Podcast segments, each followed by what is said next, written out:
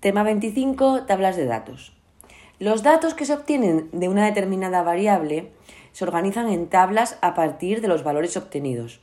Las tablas se componen de filas y columnas de celdas.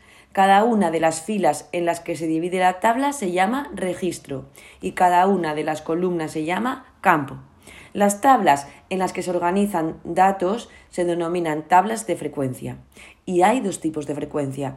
La frecuencia absoluta, que es el número de datos de cada, de cada valor de la variable. Por ejemplo, 6 personas vienen en coche, 5 en autobús y 8 andando y la frecuencia relativa, que indica la proporción del valor de cada variable respecto al total de datos. 6 de cada 20 vienen en coche, 5 de cada 20 en autobús y 8 de cada 20 andando.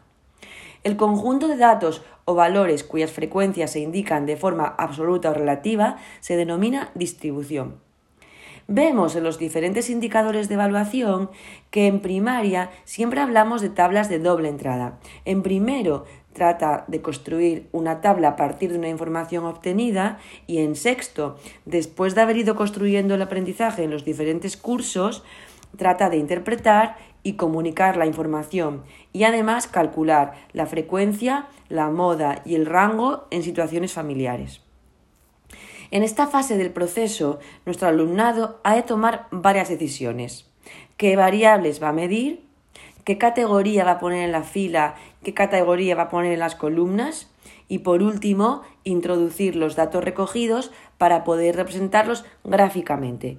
Es el siguiente punto del epígrafe y que voy a tratar de explicar ahora.